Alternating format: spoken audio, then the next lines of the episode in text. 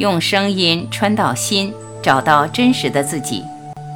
大家好，欢迎收听由张晚琪爱之声 FM 出品的《杨定一博士全部生命系列之定》，作者杨定一博士，编者陈梦怡，播音张晚琪。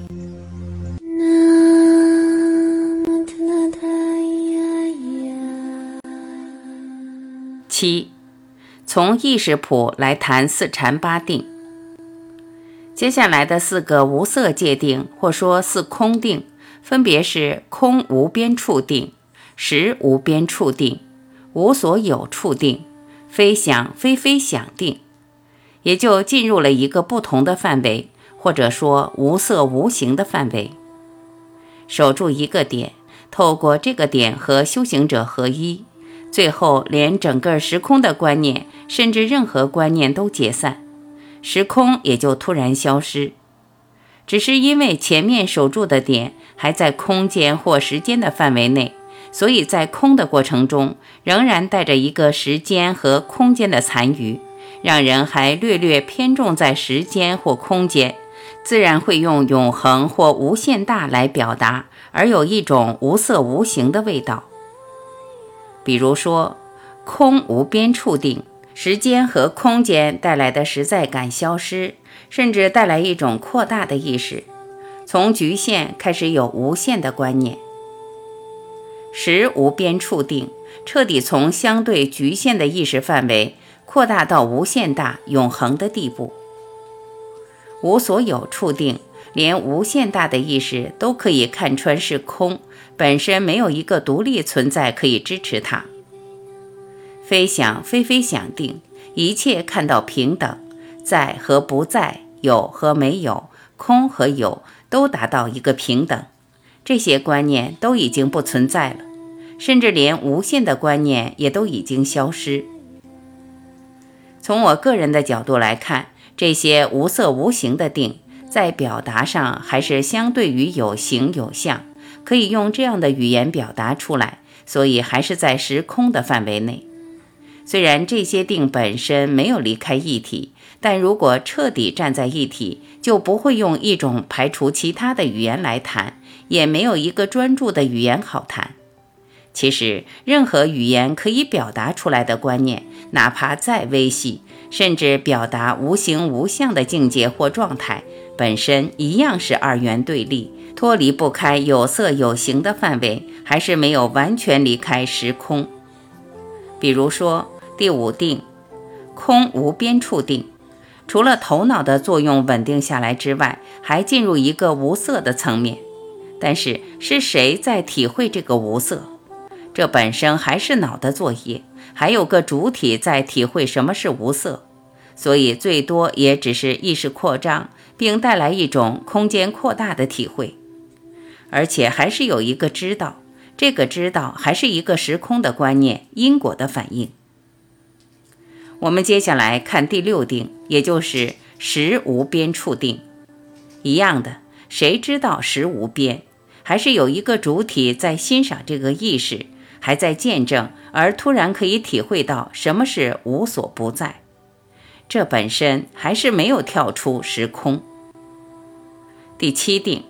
无所有处定，我用英文通常会称它为什么都没有的意识，也就是一个空的境界。这个被知道的空本身还是相对于有，是站在有知道有一个空。这时候念头情绪起不来，所以有一个空的体会。然而这个空和人间还是有个隔离，自然是有的对等，本身还是离不开时空。甚至连第八定非想非非想定，不但知已经消失，连知道知已经消失的观念都消失了。但是谁知道知消失了？又是谁知道知道这个消失的也消失了？它本身还是要有一个可以对照的参考点，哪怕再微细，否则不可能知道，连知都不成立了。然而，我还是要特别提醒。站在一体，本来什么都没有，什么都圆满，就连四禅八定的分别都不需要。一切本来就宁静，我们不需要再加一个头。就连谈禅和定，还是落在二元对立在说话。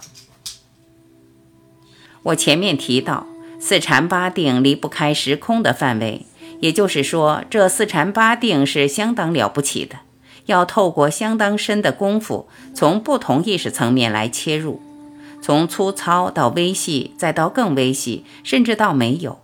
然而，这种比较本身，最多只是一种对比的表达。一样离不开因果，离不开投射，最后头脑的投射也离不开局限、制约、二元对立。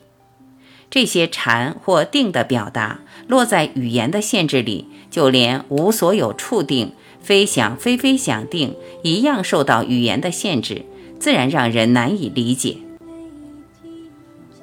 再加上后人在理解上的退步，或理解的范围离不开二元对立。也就是时空，而使得后来对定的解释落入二元对立的范畴。我进一步推想，佛陀当时很诚恳地分享自己苦修的经过，透过四禅八定，他确实达到人间难以想象的宁静，而且是透过这种基础，他才一步跳到一个没有功夫、不费力的解脱或成道的状态。从另外一个角度，我们可以想象，尽管任何语言所表达的还是有相，但是因为当时佛陀要为弟子带出整个意识谱的观念，最多也只能由有形有相和无形无相来区隔，而分别表达出色界禅和无色界定，或说禅和定。区隔了，佛陀接下来最多也只能否定任何观念、任何定义。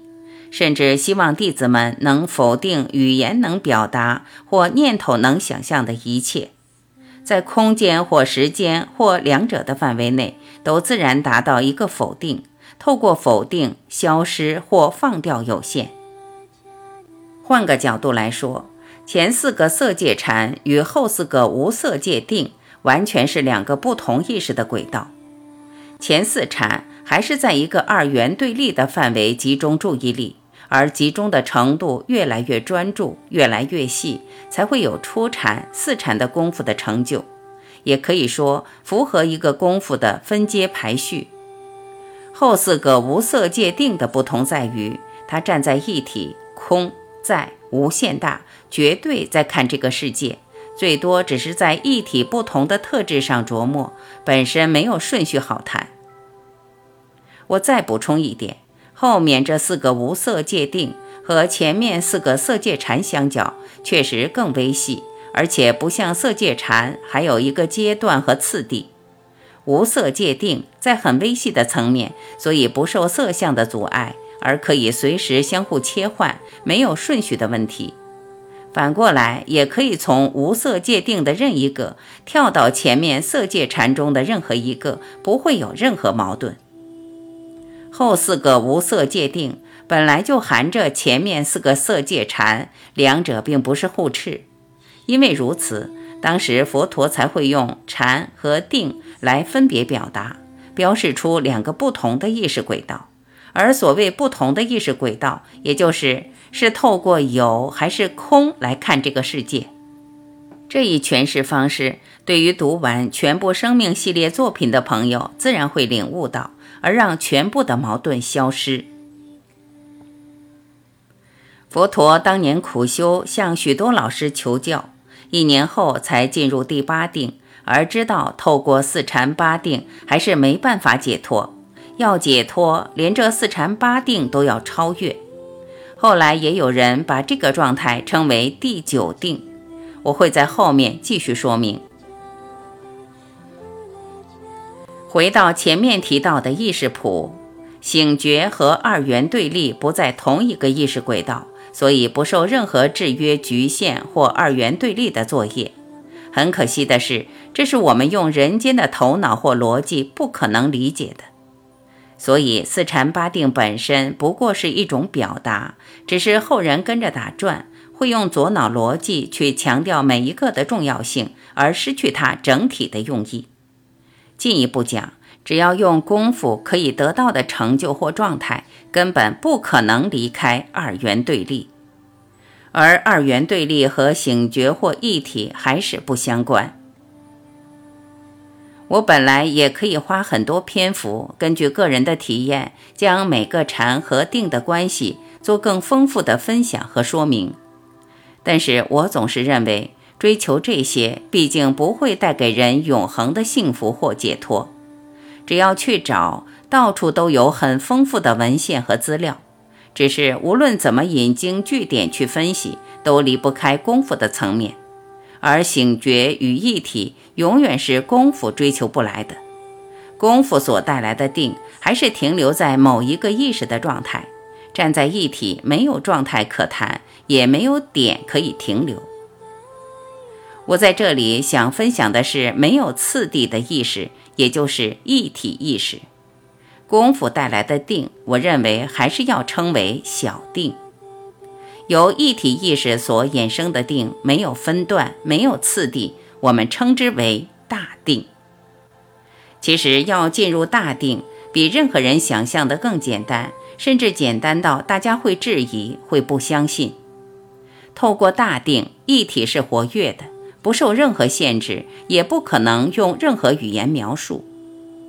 我今天会想传达这本书，也是因为相关的文献虽然多得数不清，但几乎全部落在二元对立、功夫做的层面，让我感觉相当遗憾，所以才想要透过这本书表达我自己的看法。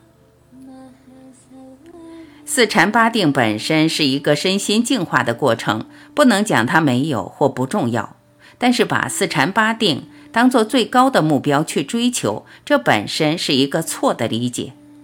一个人领悟到真实，可以完全重现四禅八定，倒不需要一一去追求。四禅八定也就自然变成一个领悟的成就，而不是一个修行的目标。